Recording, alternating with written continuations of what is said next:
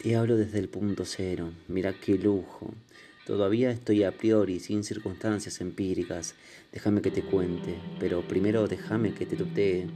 No tengo nombre. La gente suele emparentar nombre con identidad, esos caprichos sociales, históricos, culturales, qué sé yo. No tengo sexo.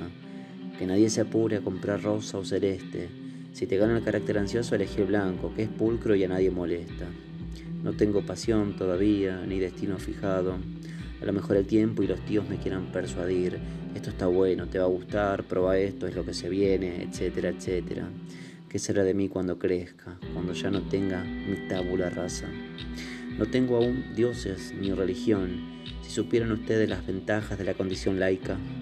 No tengo número que me identifique. Esa siglita tan gastada, DNI, parece de serie.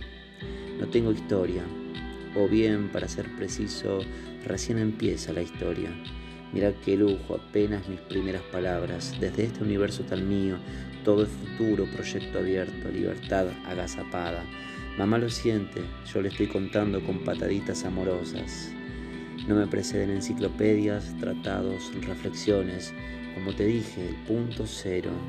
Bueno, punto cero para que lo estoy pensando un poquito más, capaz no tan cero, porque lo tengo al tío. Ahora voy a ser la estrellita de sus días, un primo que me va a encontrar tan dulce. Tengo a los amigos de la casa, esa familia que se te instaló. La tengo a mamá, mira qué cosa. Ya se está haciendo la idea de mis pañales y de mis besos. Y tengo desde ahora tu espera también, tus horas de pensamiento, de mirar el techo, de hacer tus mates y limpiar los pisos. Tengo tu atención, ahora que te estoy contando. En camino vengo, en camino voy, desde el punto cero, abuela, derecho a tu encuentro.